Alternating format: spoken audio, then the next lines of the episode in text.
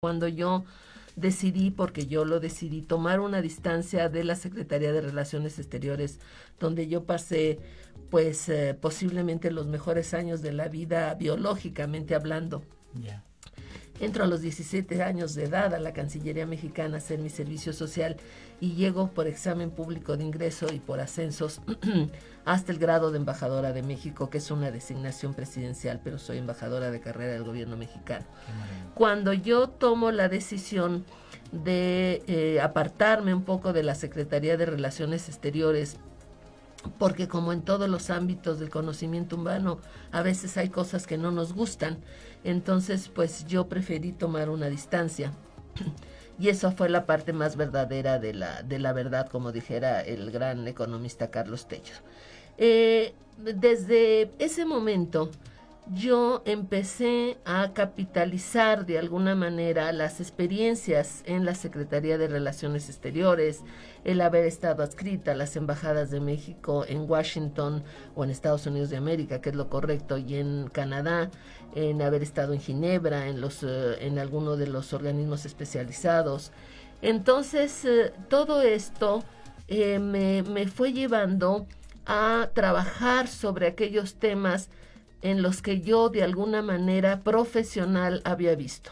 Entre ellos, por ejemplo, el problema de la seguridad y el narcotráfico, ¿sí? Es uno de los principales temas que también, con eso empecé un poco en el, en el, Colegio de San Luis, eh, cómo se ha ido trastocando el concepto de la seguridad nacional en México, cómo pasamos de aquel concepto de seguridad eh, nacional que fue muy muy de los años 60, 70, pero que estaba vinculada a un régimen específico, eh, fue en los años de las grandes dictaduras latinoamericanas. Entonces, cómo fue surgiendo el concepto de la seguridad nacional, pero también cómo fue cambiando para nuestro país, porque después ya no fue el fantasma del comunismo, vamos a decir las cosas como son, ya no, ya no fue después el, el problema entre el este, sí y el oeste ya no fue el mundo bipolar lo que lo que era el problema ya no que es cuando realmente resurgen o surgen muy fuerte todo esto de la seguridad nacional. Pero ese ya no era el problema de la seguridad nacional. El problema de la seguridad nacional en México estaba ya en el narcotráfico en uno de los problemas fundamentales de la seguridad nacional mexicana. Entonces cómo fue cambiando este concepto de la seguridad Después de eso, eh, justamente ya eh, en, eh, avanzando en este camino, yo publico precisamente el primer libro de autoría única, que es justamente El largo y sinuoso camino de la lucha contra el narcotráfico. A partir de las propias experiencias vividas en la Cancillería mexicana, entre otras, por ejemplo, el famoso proceso de certificación que hacía el gobierno de los Estados Unidos a los países que luchaban contra el narcotráfico. Anualmente, entre 1986 y 2006, hubo un proceso de certificación. ¿sí? Ese proceso de certificación se anunciaba todos los días, primero de marzo, si no me, si no me eh, mal recuerdo, por el Departamento de Estado. Y aparecíamos en una lista de países de aquellos que sí habíamos luchado y aquellos que no habían luchado. Nada más que si no se había luchado de manera, eh, como diríamos, de, de manera que a los Estados Unidos de América les fuera aceptable, pues nada más que no teníamos créditos, eh, no teníamos acceso a los créditos blandos, nada más pasaba eso, sencillito el asunto, ¿sí? Entonces, claro, todas las, todos los países pues era una preocupación el primero de marzo que nos fueran certificados, eh, que haber salido certificados todos los primeros de marzo. ¿Por qué pasa esto? En 1985 ¿sí?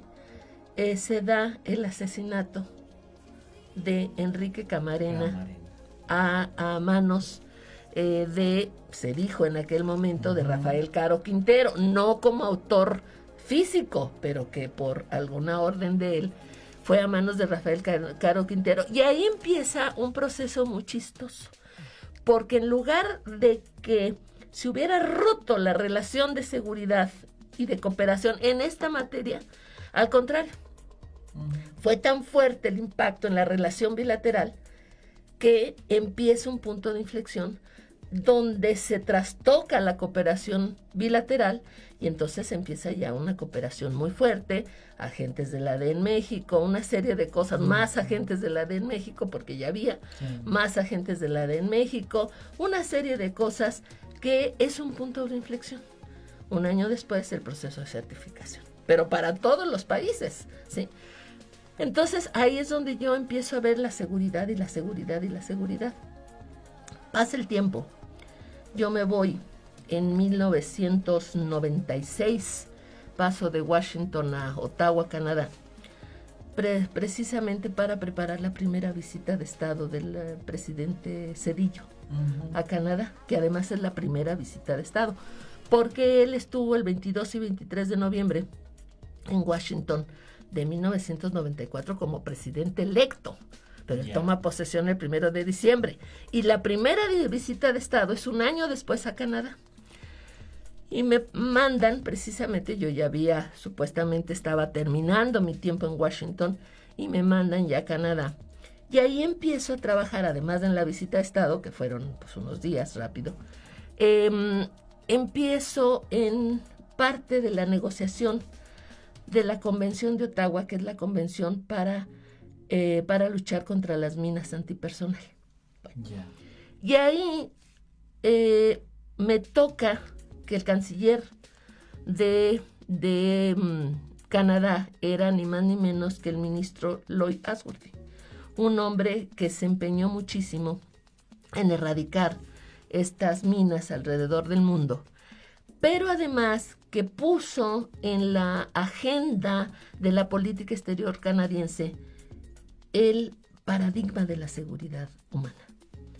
que en 1994, a través del informe de Naciones Unidas para el Desarrollo del famoso PNUD, eh, empieza a cobrar una importancia muy fuerte dentro de los organismos internacionales, pero también en muchos países, un grupo de países como 15 países al principio, entre ellos Japón, voltean y ven que el paradigma de la seguridad humana es una de las ah, maneras que tenemos de atender en este siglo y en el siglo pasado, finales del siglo pasado, lo que tiene que ver con todos los riesgos, amenazas y vulnerabilidades a los que está expuesto el ser humano en estos tiempos. Y bueno, para vuestra botón, nada más recordemos que hace dos días tembló en San Luis Potosí y que el día de ayer hubo un temblor terrible en, en México, ¿no? en la Ciudad de México una vez más, ¿no? Pero además eso con la destrucción por el cambio climático en Ecatepec, en otros lugares, entonces sí realmente el hombre del siglo XXI, a pesar del avance de la ciencia, ¿sí? estamos eh, en un riesgo permanente. Y el concepto de seguridad humana es eso, justamente el paradigma, ¿no? un paradigma que se desplaza de la seguridad basada en el Estado-Nación, de esta seguridad de la defensa territorial, de la defensa del gobierno, de la defensa de la población, a un concepto de la seguridad que tiene que ver con el desarrollo, un concepto de seguridad basado en las personas, en los seres humanos. ¿Sí? La seguridad para la gente, no la seguridad del Estado, sino complemento. Claro. Sí.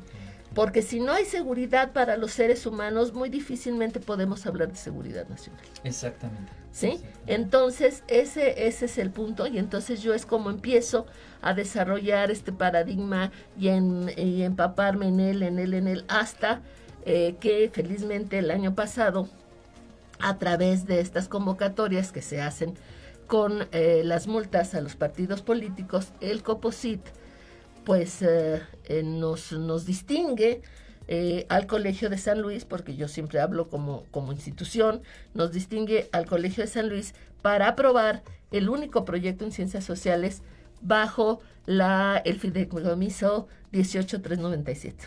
Así es, así es. No, genial, genial, de verdad, increíble y de lo más interesante. Y bueno, yo no recuerdo a quienes nos están escuchando eh, un arranque de, programa tan fascinante, tan cautivador. Doctora, la verdad es que bueno, arrancamos que no me quiero ir a corte, pero bueno, vamos a ir a corte. Estamos platicando con la doctora fue, Santa Medina Martínez, adscrita al Colegio de San Luis. Y bueno, pues qué mejor manera de cómo arrancamos con esta gran experiencia y trayectoria que tiene la doctora Medina. Regresamos en un momento, estamos iniciando con Posit Radio.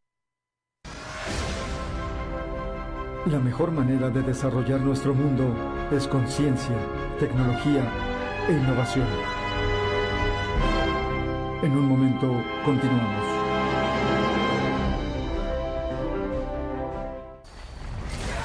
Hacemos radio para los ciudadanos hispanoparlantes del mundo. Magnética FM tiene para ti información fresca, noticiosa, de las principales radios oficiales del mundo, las 24 horas. Magnética FM somos una emisora eminentemente ciudadana, eminentemente productiva, juvenilmente clásica. Esta es la hora en Magnética. Es la hora 14, 17 minutos. La temperatura 23 grados. La humedad 47%.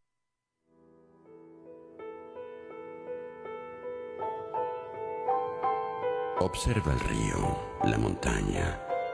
Mira la naturaleza y aprende de ella. Sé uno con lo que te rodea. Atrévete a mirar lo que hay más allá de tus límites. Comienza la aventura de conocerte. Cambia lo que eres por lo que deseas ser. Quita de tu mente las interferencias innecesarias Deja espacios en blanco entre cada uno de tus pensamientos. Escucha la música que hay dentro de ti. Imagina que puedes evolucionar y evoluciona.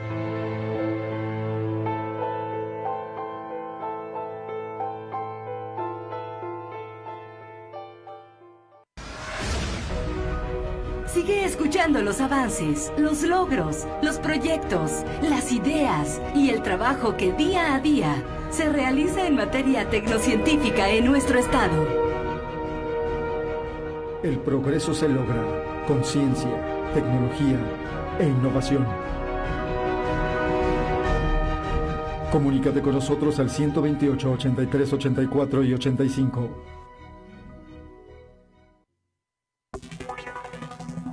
De regreso en Composite Radio. Muchas gracias a todos los que nos siguen a través del Facebook. Un gran saludo y bueno, pues también a todos los que vienen manejando. Mucho cuidado con andar texteando, pero no deje, no le cambie al 107.1. Y un saludo a todos los que nos escuchan hasta Dolores Hidalgo, Guanajuato, cuna de la independencia de México, que de verdad un gusto que nos reciban allá en el estado de Guanajuato. Y también cuídense mucho porque bueno, pues sabemos que el sismo de hace unos días pues también estuvo trastocando allá en la zona de San Felipe, acá en Villa de Reyes, en San Luis Potosí, así que a cuidarnos y a seguir atendiendo las indicaciones también de nuestros especialistas, por ahí ya hablaba el director del Instituto de Geología de la máxima casa de estudios acerca de que no es la primera vez que tenemos sismos, ya tenemos varios años y que bueno, de acuerdo a la clasificación que explicaba él, invito a checar todos estos informes que se han vertido a través de las redes sociales eh, sobre las características de la dinámica y sobre todo atender lo que la Dirección de Protección Civil eh, de gobierno del Estado, bueno, pues también indique, ¿no? Tenemos que estar muy atentos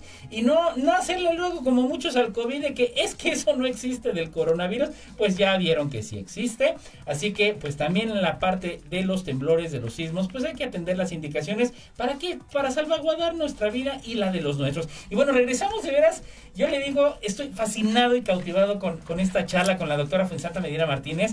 Que bueno, vamos a entrar un poquito en materia, doctora, que después voy a regresar tantito para seguir de veras, con, ese tema tan interesante de lo que, de lo que ha venido desarrollando, pues a lo largo y ancho de, nuestro continente. Y en ese sentido, bueno, hablando precisamente del proyecto del cual, como usted lo dice, fue el único proyecto apoyado en materia de ciencias sociales, cosa que falta más apoyar a las ciencias sociales. Sabemos que la proporción es abismal, pero sobre todo fue un proyecto que atendió las, las condiciones de la parte social, ese enfoque que luego pues todo el mundo volteamos a la salud, espérense, está pasando, están pasando cosas en la parte social, ¿no? Entonces, pues entrar un poquito en materia, ¿qué, persiguió este proyecto del enfoque de seguridad humana? Bueno, realmente lo que nosotros veíamos y lo que nosotros eh, seguimos viendo, y digo nosotros porque fuimos un equipo de ocho personas que después voy a dar sus nombres, porque es lo justo. Em, vimos que la pandemia generada por el eh, virus SARS-CoV-2, COVID-19, eh, iba a tener efectos mucho más grandes que los efectos sanitarios que ya preveíamos. Pero también nos preocupaba mucho el hecho de que cuando empieza la pandemia, nosotros nos damos cuenta de que se habla de los adultos mayores, se habla de los niños, eh, se habla de la empresa, se habla de, de, la educación básica, pero no se habla mucho de los jóvenes. Cierto. ¿sí? Hay un proceso de que los jóvenes, a pesar de que México presume el bono demográfico, a pesar de que México sí tiene políticas adecuadas, algunas no suficientes, pero algunas adecuadas para los jóvenes, es un segmento de la población muy poco visibilizado. Y muy poco visibilizado en esta pandemia, ¿sí? Cuando eh, la pandemia nos demuestra que precisamente los jóvenes son los que han cargado con el efecto psicológico más terrible de la pandemia y cuando nos demuestran también que son los jóvenes aquel grupo de seres humanos que son los que más se mueven normalmente, ¿sí? Porque fue los primeros que empiezan a, después de las restricciones a salir a los antros, a salir a los restaurantes, a salir a muchos lugares que tendríamos que habernos este, percatado que los jóvenes son un segmento de la población que necesitamos atender, si no prioritariamente, por lo menos al mismo nivel que se están atendiendo otros, otros sectores. Sí. Hoy todavía, o ayer, el doctor López Gatel, creo que fue ayer, dijo, o hoy en la mañana, no sé, que no se podían, ¿sí? Distraer vacunas para los niños, sino si todos los adultos mayores no estaban vacunados. El problema es que los niños hoy en día tienen más peligro que los adultos mayores. Con la variante. Sí, o sea, primero porque hubo un, el, el, proceso de vacunación a nivel nacional empieza con los mayores. Los mayores no van a la escuela hasta donde yo sé. exactamente, exactamente. sí, y los niños ahorita están yendo a la escuela y están, están en una constante peligro de poder adquirir alguna de las variantes del COVID-19, ¿no? Entonces, esa idea, sí, es, es lo que nosotros nos preocupó en su momento y dijimos, ¿cómo hacemos para visibilizar a los jóvenes? ¿Cómo hacemos para que pueda la seguridad humana, el paradigma de la seguridad humana, ser un, un, factor, un instrumento, porque eso son las ciencias sociales, son instrumentos para que las políticas públicas volteen a ver a los jóvenes, ¿sí? Junto con la academia, ¿no? Hagamos este esfuerzo, esta vinculación para que la política pública voltee a los jóvenes y no sea simplemente, lo voy a decir, cuando llegamos al Impojuve, ¿ustedes qué han hecho por los jóvenes? Ah, no, pues abrimos un teléfono. ¿Qué qué? Ay, no. bueno, ¿qué más? ¿Qué más? Abrimos un teléfono para ayudarlos, sobre todo si se sentían ansiosos. Pero ¿qué más? ¿Qué más? Y luego nos dimos cuenta a través del proyecto que hay muchas instancias en San Luis Potosí que manejan jóvenes, tanto del sector público como del sector privado, como asociaciones civiles y ONGs, y también la academia. Pero estas acciones están totalmente descoordinadas. No hay una coordinación que yo, yo pensaría, si a mí me lo preguntara, no me lo van a preguntar el próximo gobierno, pero si me lo preguntara, yo haría realmente del InfoJuve una cabeza de sector para que coordine todo lo que existe sobre jóvenes, ¿sí? En el estado de San Luis Potosí. Exacto. ¿Sí? para que podamos ayudar. Por ejemplo, una de las cosas que nos arroja eh, y que arroja también el propio informe de gobierno del, del gobernador Carreras, es que durante la pandemia, ¿sí? el grupo que mayor, eh, mayor desempleo tuvo fue justamente el grupo de jóvenes, ¿sí? Entre los 18 y los 29 años, porque además la ley de persona joven en San Luis Potosí está considerada de los 12 a los 29 años, que es un sector, digo, que es un lapso muy grande y que en ese lapso de la vida cambia uno mucho, pero bueno, así está la ley, ¿sí? Y luego llega uno con los jóvenes y le pregunta, ¿tú sabes a lo que tienes derecho por la ley de... No, no sé, no la conozco. Ni eso. O sea, ya ni siquiera. Entonces, a ellos también fue una llamada de atención. Oye, tú tienes unos derechos. Aparte de los derechos del niño, ¿sí? Aprobada por Naciones Unidas, eh, todo esto, tienes una ley en el Estado. Aparte de la ley nacional, hay una ley de persona joven en el Estado y están obligados a ta, ta, ta, ta, ta, ¿sí? Contigo. Así es. ¿Sí? Y tú puedes tocar en estas instancias para que te puedan ayudar. ¿Sí? Por ejemplo, otro dato que nos arrojó muy interesante es que el 22% de los jóvenes en, en el municipio de San Luis Potosí acudían a este para ver su salud, acudían a centros de salud, por ejemplo, ¿sí? Y por ejemplo también, esto es otra cosa, yo hago una investigación en Peñasco y descubro que en Peñasco, en el municipio de, en, el, eh, en la comunidad de Peñasco, el 86% de las personas que viven en Peñasco acudían al Seguro Popular. Pregunto. 80%. 86. Pregunto, ¿cuántas personas hoy en día con la pandemia han tenido acceso a la salud a través del INSAR? Ahí, está, ahí está la discrepancia, ¿no? Eh, entonces, entonces, eso es lo que tenemos que hacer. Eso es para lo que nos sirve el, el, el, paradigma de la seguridad humana, ¿sí? ¿Cómo te está afectando todo esto? Eh, decimos, bueno, sí, la, la seguridad sanitaria, pero esa seguridad sanitaria es muy importante, pero la seguridad económica en el largo plazo va a ser mucho más terrible. El impacto va a ser El impacto va a ser mayor. Y ya está siendo. Ya está siendo. Por ejemplo, ¿sí? Una cosa que tiene que ver con la salud y con la supervivencia es que por el, por el COVID-19 eh, se rompen las cadenas alimentarias. Por ejemplo, ¿sí? No es que no haya alimentos, es que no hay acceso físico a los alimentos al principio de la pandemia, ¿no? Y ahora sí, también hay que no se están produciendo lo que se producía normalmente de alimentos. Ahora sí puede empezar a haber una escasez de alimentos. Pero antes de la escasez de alimentos como tal está la incapacidad o la falta de poder adquisitivo de muchas familias a partir de la pandemia del, eh, del COVID-19.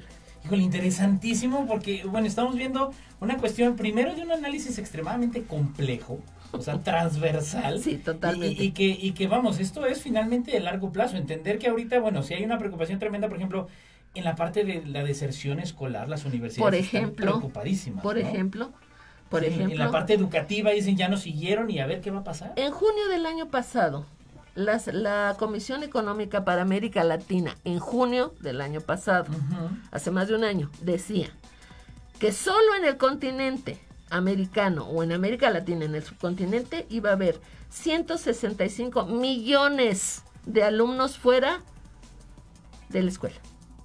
Y sin una garantía de saber si van a regresar. Y sin una garantía de saber que si van a regresar. Exactamente. Así de grave. 165 millones de alumnos. Así es. ¿Qué, qué, nos, qué, quisimos hacer a través de esto? Primero fue un diagnóstico sobre las capacidades sociales y la resiliencia de las juventudes en el municipio de San Luis Potosí desde el enfoque de la seguridad humana, incorporando las condiciones frente a la emergencia sanitaria creada por el COVID-19 con miras a aportar eh, herramientas para su fortalecimiento. Y yo creo que sí, de alguna manera lo logramos con un granito de arena, ¿eh? porque esto es como las llamadas a misa. ¿eh? Uno llama o los padres llaman y el que quiere va y el que no quiere no va. ¿no? El que quiere se involucra y el que no quiere no se involucra. Hicimos eh, 15 productos, entregamos al, al Consejo Potosino de Ciencia y Tecnología entre cuatro cuadernos de trabajo, uno de ellos específicamente pensado para los jóvenes, que es el cuaderno de divulgación que también tiene la ley de la persona joven al que yo hice referencia, y que están los resultados que hicimos de una encuesta hecha eh, específicamente con las dimensiones de la seguridad humana, que son siete, y eh, hecha ad hoc para este trabajo. Es la primera encuesta de seguridad humana de las siete dimensiones que se hace hasta donde yo sé en territorio nacional. Eh, eh, eso inédita, o sea, en, todo el país nunca se había hecho. Sí, también es, grave porque decimos, así es, así es. Bueno, hicimos también dos programas de televisión en los en los eh, cuestiones de divulgación y dos de radio. Y también hicimos cuatro cápsulas, que esas a mí personalmente me gustaron mucho. Cuatro cápsulas donde justamente destacábamos en la primera cápsula que la pandemia se estaba transmitiendo mucho también a través de los jóvenes.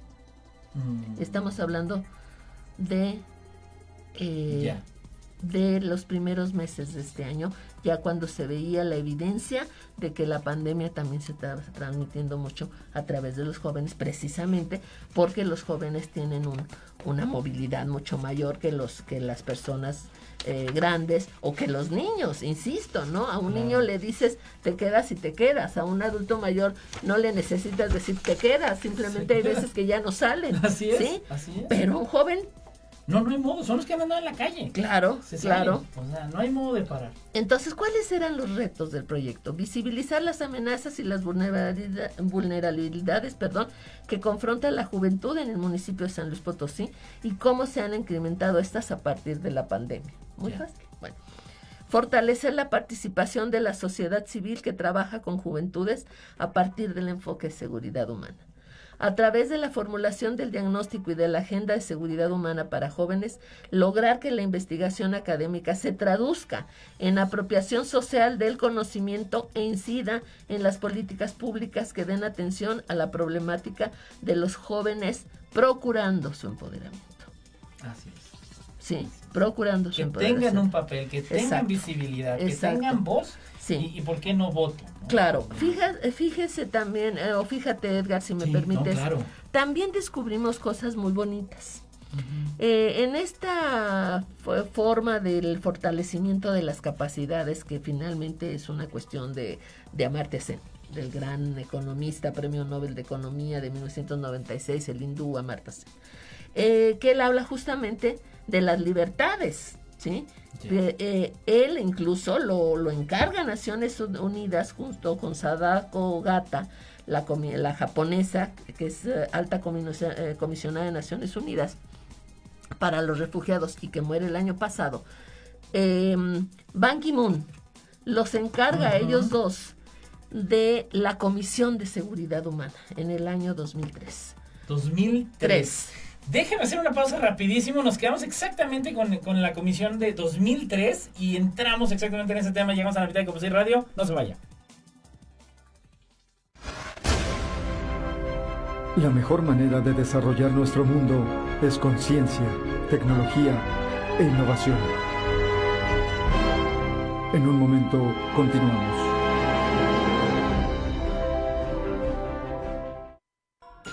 XHAWD. Magnética F. Es Magnética FM.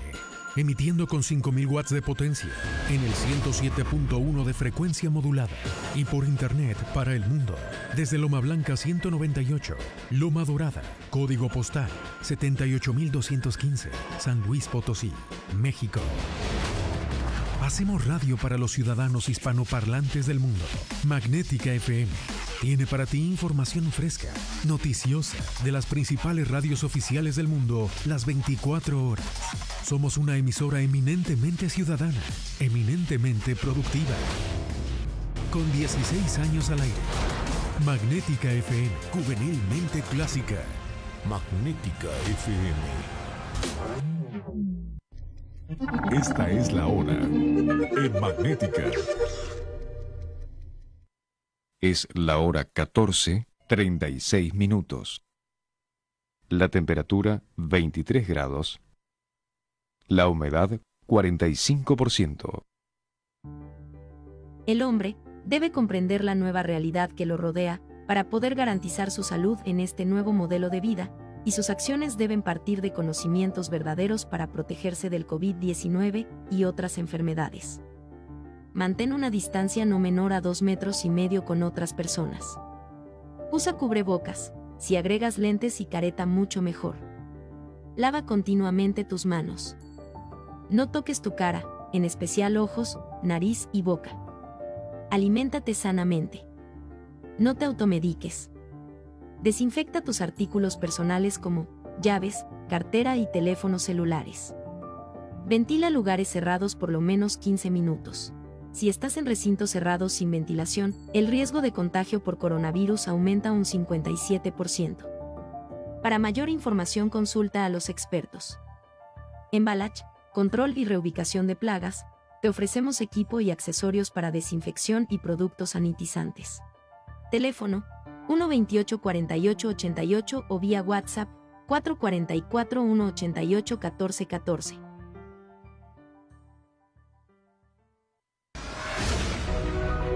Sigue escuchando los avances, los logros, los proyectos, las ideas y el trabajo que día a día se realiza en materia tecnocientífica en nuestro estado. El progreso se logra con ciencia, tecnología e innovación.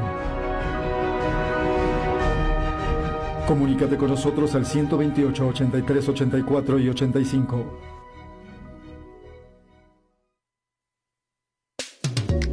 A la segunda parte de Composite Rally, nos vamos a ir directo. De verdad, estamos fascinados, encantados, platicando con la doctora Fensanta Medina Martínez, que bueno, con una amplia eh, trayectoria, pues en la función pública a nivel internacional, en la investigación, y ahora pues hablando precisamente de la, el paradigma de la seguridad humana. Eh, papá, mamá, esto transmítanlo, que sea tema de conversación en la mesa, en la sobremesa. De verdad tenemos que ver, dar la visibilidad de los jóvenes. Luego yo escucho autoridades, a, académicos, a mucha gente que dice, los jóvenes son el futuro. Pues tal parece que los siguen dejando en el futuro porque no los tienen en el presente. Y el presente es cuando tenemos que voltear a ver a los jóvenes. Y bueno, doctora, recapitulando, nos quedamos en esta comisión del 2003 cuando Ban Ki-moon y de ahí la, relevancia de este, de este hecho. Entonces, este, encarga a Sadako Gata y al, gran economista Amartya Sen que dé una serie de, pues de hilos conductores para la seguridad humana y claro, Amartya Sen, que había escrito ya el fortalecimiento de las capacidades en libertad, pues hombre, pues como pez en el agua, ¿no? Claro. Entonces, bueno, ¿qué es lo que nos dice la seguridad humana? ¿Cuál es el trípode de la seguridad humana? Los seres humanos debemos de, de vivir libres de temor, libres de necesidad y con dignidad. Y fíjense, fíjate, libres de temor, que ahorita tenemos muchos temores de todo Así tipo. es, así es. No nada más estoy hablando de la seguridad pública, Así estoy es. hablando de las amenazas del cambio climático, estamos hablando de todo Lo esto que son lo social, Lo ¿sí? social. libres de necesidad, que estamos diciendo que fueron los que más perdieron eh, trabajos, entre los que van de los 18 a los 29 años de edad, en este último año. Más de 10 mil fuentes de empleos en San Luis Potosí, Enorme. nada más para los jóvenes, para ese segmento, ¿sí? Bueno, entonces, eh, y, y con dignidad, es decir, toda la promoción de los derechos humanos, ¿sí? Nos, eh, nos rasgamos las vestiduras, ¿sí? Y hablamos, ay, que los derechos humanos, México es suscriptor de, bueno, prácticamente todos los instrumentos de derechos humanos, de la primera, de la segunda, de la tercera y de la cuarta y la quinta generación de derechos humanos. Qué. Pero ¿qué estamos haciendo en la práctica? ¿Qué estamos haciendo las políticas públicas en la práctica para esto? ¿Qué se está haciendo? no? Entonces, bueno, ¿cuáles eran los objetivos? eh, ¿Cuál era el objetivo general del proyecto que, ta- que pues eh, sí nos dio mucho gusto que aprobara Coposit? Identificar y fortalecer las capacidades sociales y de resiliencia para juventudes en el municipio de San Luis Potosí, considerando las especificidades que planteaba este grupo especialmente a partir de la pandemia del COVID-19. El estudio está centrado en las condiciones de vulnerabilidad amenaza, desigualdad y en muchas ocasiones hasta de exclusión que experimentan los jóvenes. Si nosotros nos vamos a los objetivos del desarrollo sostenible, el primer objetivo es erradicación de la pobreza en el mundo. Así es. El primero. El primero. Así es. El segundo es hambre cero. ¿Qué estamos haciendo para lograr nada más esos dos? Ya, ya olvídate. ¿Por qué de no los vamos al otros- 17, no? O sí, olvídate no, no, de los otros 15. Sí. Sí, tan ¿Sí? solo el cuarto de educación. de educación, por Exacto, ejemplo, ¿no? exacto. Bueno, entonces esos eran los objetivos eh, generales, pero los objetivos particulares eran definir una agenda de seguridad humana orientada a la atención de este segmento de la población. Contribuir a la generación de conocimiento se- de seguridad humana por medio de vertientes teórico-disciplinares. También nos interesaba generar una comunidad de conocimiento interdisciplinario sobre la seguridad humana acercar a aquellos sectores que trabajan con las juventudes a la perspectiva integral y multidimensional de la seguridad humana. Incorporar dentro de la agenda pública los principios de la seguridad humana. Eh, sensibilizar a las juventudes sobre el enfoque de derechos y cómo se vincula este enfoque con su seguridad humana.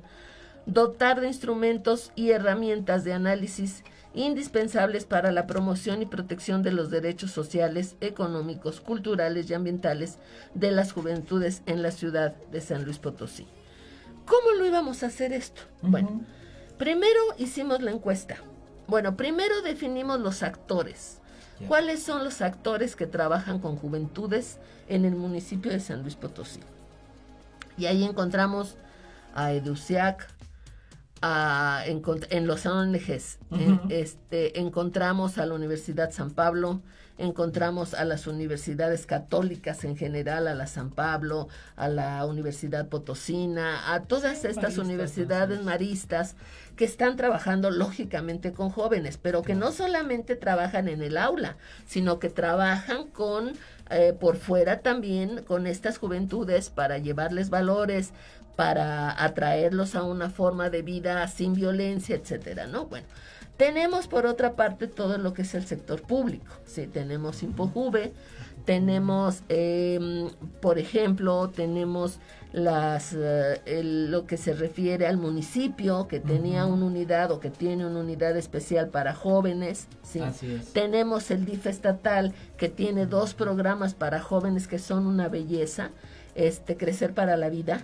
que es una estancia eh, o son dos estancias, una en San Luis Potosí y otra en por Soledad de Graciano, donde sí, sí. se eh, les lleva a los niños que precisamente sus padres trabajan en zona industrial mayoritariamente, pero que no estén en la calle, que no estén expuestos a la violencia, a la agresión, al enrolamiento de grupos que, grupos criminales, Los etcétera, sí, ¿no? sí. Bueno, y jóvenes con rumbo es el otro del DIF. Entonces encontramos, bueno, la Procuraduría de los Derechos de los Niños, Niñas y Adolescentes en San Luis Potosí, que también trabaja con jóvenes, ¿sí? Entonces hay muchas instancias, pero falta la coordinación del esfuerzo de todas estas instancias. Y a esto iba dedicado esto. No está esto. articulado como No ustedes lo está hacen. articulado, No está, no está articulado, Los hay, ¿no? pero no trabajan. Entonces encontramos que, por ejemplo, eh, el municipio tiene los programas de Soy Joven de Paz, este, Soy Joven, eh, bueno, ¿sí? Y el en DIF tiene paz, sí. en Son de Paz y este, el DIF tiene otros programas y tiene otras instituciones que se dedican y están las ONGs y están eh, cuestiones tan correctas y tan afamadas como el EDUCEA que tiene lo suyo, también trabajando con jóvenes, pero necesitamos articular todo este esfuerzo. Y además es. que este esfuerzo articulado incida en las políticas públicas. ¿Sí?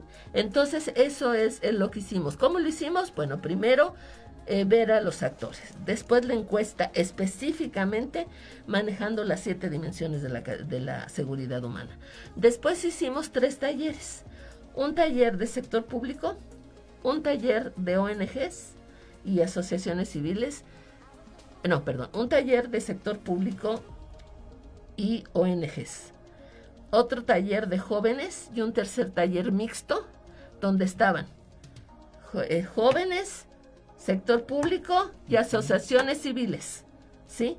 Entonces ahí muchos vieron esto, este, se interesaron, hubo personas que lloraron, niños que lloraron, pero también hubo maestros y gente adulta que, dijeron, ah, caray, no, está pasando esto, ¿no? Está pasando esto. Y ellos ya empezaron, por ejemplo, después supe que una persona, que no voy a decir su nombre, no tiene nada, porque de eso se trata. A los pocos meses nos encontramos que ya una persona de las ONGs tiene un taller de seguridad humana. ¿Detonó? Claro, de eso se trataba. de eso se trataba, justamente, ¿no? Este, después, justamente, el, el doctor Díaz Barriga, yo no sé si ustedes lo recordarán. No, no, ha estado aquí en Claro, por supuesto, pero cuando presenta, ¿sí?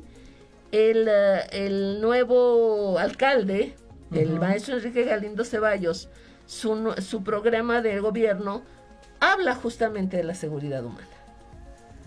Claro, claro. Como debe de ser. Como debe de ser. Entonces, bueno, fueron los talleres, fueron mesas de trabajos con funcionarios expertos en la materia de juventud y fueron también trabajos de divulgación sobre seguridad humana para juventudes presentados a partir de las mesas de trabajo.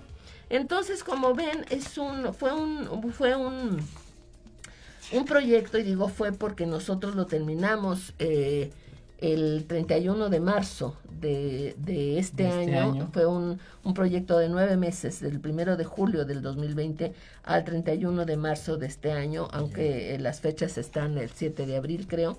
Pero eso, eh, eso fue la duración de este proyecto y sí nos sentimos muy satisfechos realmente porque eh, creo que sí logramos introducir en ciertos sectores el proyecto.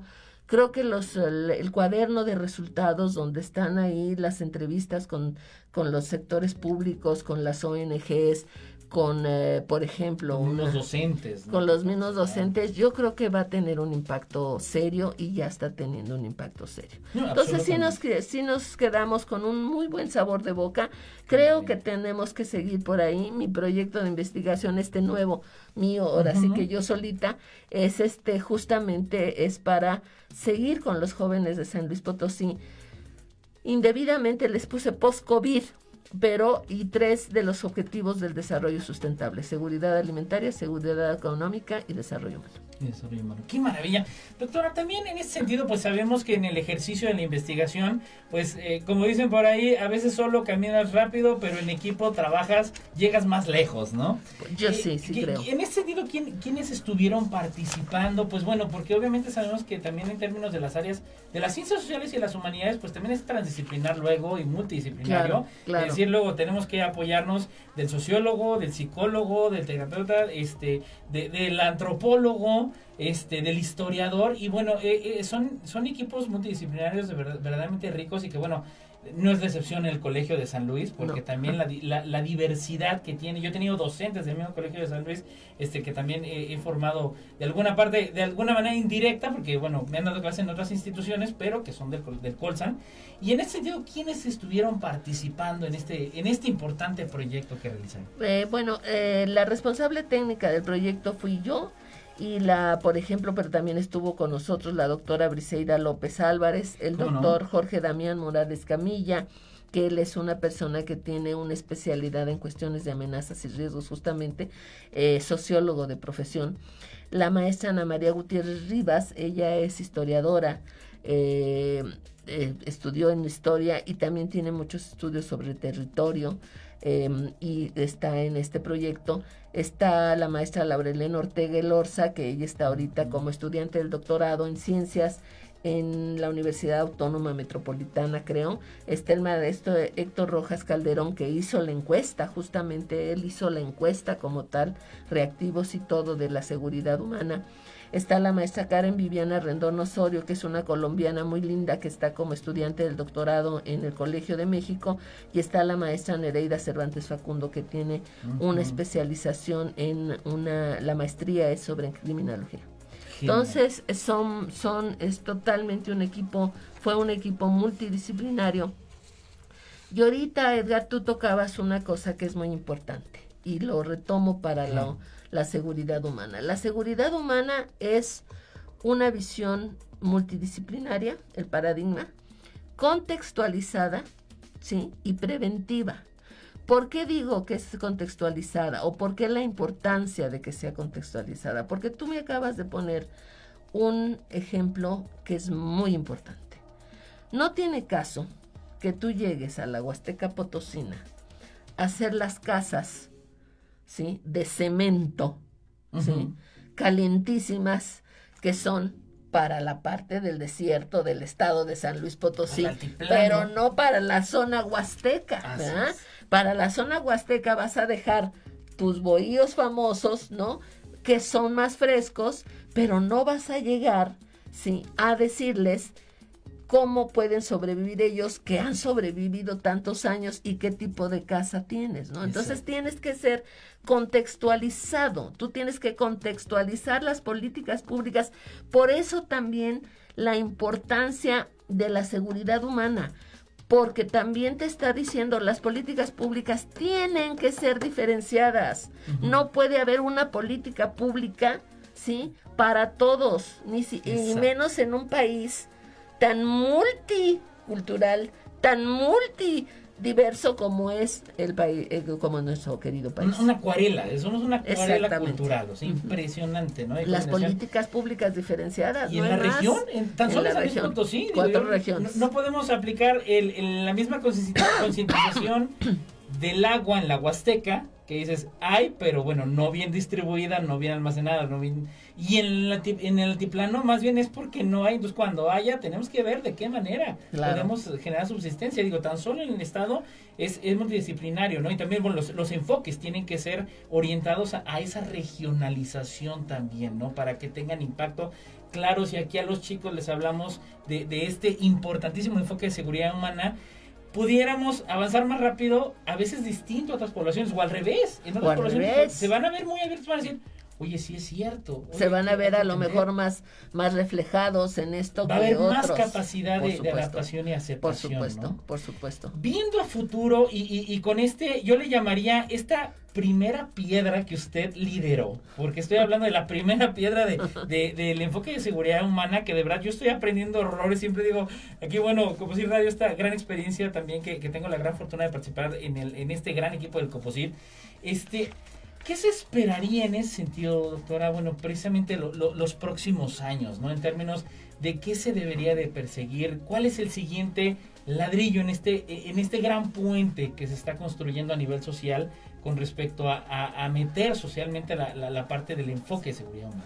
Bueno, yo creo que lo primero que tendríamos que hacer es una cosa muy sencillita y no es porque nosotros lo, lo hayamos hecho, sino simplemente porque aquí está la apropiación social del conocimiento y por apropiación social del conocimiento es el que yo hago, el que tú haces, Edgar, el que hace el señor gobernador del estado, el que hace el, eh, la persona, los estudiantes, y todos ellos tenemos una o el que vas a la Huasteca y le platicas fíjate que tú andas esto está está está difícil o qué buena idea acabas de tener en ciertas cosas no para el fortalecimiento de tus capacidades ¿no? bueno entonces yo creo que lo primero sería difundir más divulgar más estos cuadernos de trabajo porque también viene de la teoría a la práctica de la seguridad humana, o sea, no nos podemos eh, quedar con este paradigma general que puede ser muy general, sino tenemos que bajarlo a nuestras decisiones, ¿sí? Entonces, primero ver estos cuadernos de trabajo, ¿qué nos están diciendo?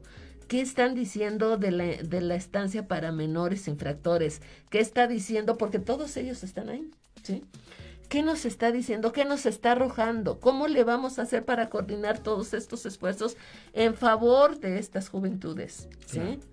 ¿Cuáles son las necesidades que ellos están arrojando en este estudio?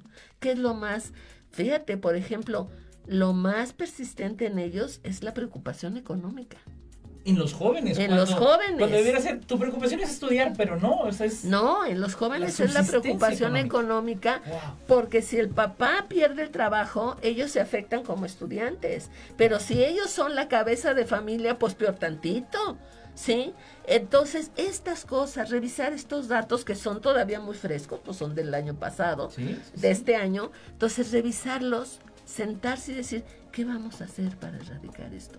A ver, tuvimos 10 mil empleos que se perdieron para las personas entre los 18 y los 29 años. A ver, se está reactivando la economía. Viene la Mercedes-Benz.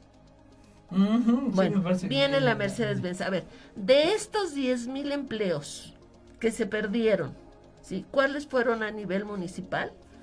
¿Y dónde están? ¿Dónde están? ¿O a dónde van a ir esas 10 mil personas? No las 10 mil, vamos a poner los que, están, los que se perdieron a nivel municipal, que seguramente fue más del 50%, porque el clúster automotriz está aquí, no está en Valles. La concentración está en Exacto. bueno, entonces, a ver, ¿qué pasó con ellos? ¿Qué pasó con ellos? A ver tú, General Motors, a ver tú, Valeo, a ver tú, BMW. a ver BMW, ¿qué pasó? exacto. ¿Cuántas, eh, ¿Cuántas de estas cosas cancelaste? ¿Cuántas plazas? ¿Cómo fue tu... Esta, a ver, de estos, ¿cuántos voy a pedirle a la Mercedes-Benz que reintegre su planta productiva? Exacto. ¿Sí? Ahora, ¿cómo les voy a hacer para darle seguridad social a estos chicos? Para que ya no se vean compelidos a ir a centros, pues de, de, bueno, centros de salud, sino que tengan formas de seguridad social ya desde los primeros años de la vida. Hablar de eso, sin, sin miedo. ¿sí? O sea, sin necesidad y con dignidad. Nada más. Ya, o sea, digo, eso me queda que Nada más. tatuado, tatuado, tatuado. Bueno, entonces eso es lo que eso es lo que creo que tiene que ir hacia allá. Yo creo que, que va a tener un impacto. Eh, yo lo veo, les interesaron mucho los talleres, yo creo que vamos a seguir con los talleres a, diversos, a, a diversos niveles y yo creo que ese es el, el, siguiente... El siguiente paso. Es el, siguiente, paso. doctor. Algo importantísimo, ¿dónde pudiéramos consultar estos cuadernos, estos materiales? Están ya en el micrositio hecho exprofeso de la de toda el paradigma de la seguridad humana en el Colegio de San Luis. En la en las eh, eh, creo que ya van a subir a redes sociales también porque el micrositio está nuevo como de ayer. Entonces ya ayer está el micrositio con diversas cosas sobre seguridad humana y están también los cuatro cuadernos de trabajo del proyecto de jóvenes las eh, todo lo de la divulgación, entonces cualquiera que lo quiera consultar, ahí están los resultados, ahí está la metodología, ahí está la encuesta, ahí está todo. Perfecto, perfecto, doctora. Algo que quisiera agregar para antes de irnos, doctora. Bueno, yo creo que lo que quisiera agregar antes de irnos sería eh, dos cosas que yo creo que tenemos que tener muy presentes. Primero, todavía las limitaciones de la ciencia para para luchar contra las amenazas del siglo XXI. ¿sí?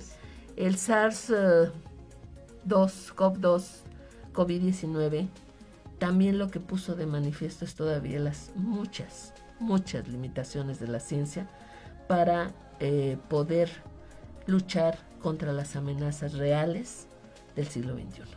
Así ¿Sí? Tanto eh, esto también sobre el cambio climático, que es una amenaza muy fuerte, que yo siempre digo, y ojalá me equivoque, que el SARS-2 va a ser una caricatura a la hora que tengamos que ver ya las cuestiones más fuertes del cambio climático. Sí, ahí va a ser de veras, qué lástima, pero esto va a ser una pálida idea al lado de lo que puede venir.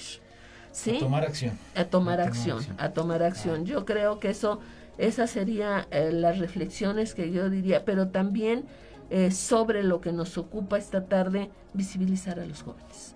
Pensar en ellos, pero pensar en ellos para el futuro, no pensar de resolverles nada más las cosas.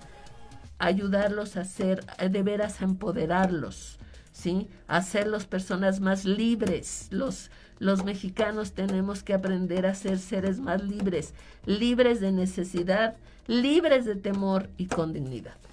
Un honor que haya estado el día de hoy, doctora. De verdad, le agradezco mucho que haya estado el día de hoy. Esperemos tenerla pronto, va a ver. ¿Cómo no? Con mucho Muchísimas gracias. a ustedes. Estuvo con nosotros la doctora Fuensanta Medina y bueno, de verdad ha sido interesantísimo este programa. Recuerde que en Composit seguimos trabajando diariamente para atenderle de forma electrónica y telefónica. Siga nuestras redes sociales. Gracias a la Fundación Nikola Tesla, hacen los controles Robert Alonso. Saludo a todo el gran equipo del Composit y a nombre de la doctora Rosalba Medina Rivera, directora general del Composit. Yo soy Edgar Jiménez nos vemos y escuchamos el próximo miércoles. Y claro, la ciencia y la tecnología nos dan más opciones. Nos abren más puertas. Nos amplían horizontes. Te esperamos en la próxima emisión de Conciencia, tecnología e innovación. A través de Magnética FM, un programa del Consejo Potosino de Ciencia y Tecnología, COPOSIT.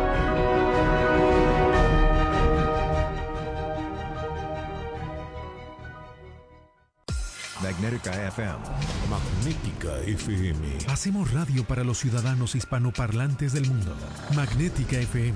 Tiene para ti información fresca, noticiosa, de las principales radios oficiales del mundo, las 24 horas. Magnética FM. Somos una emisora eminentemente ciudadana, eminentemente productiva. Eminently citizen. Magnética FM. Juvenilmente clásica.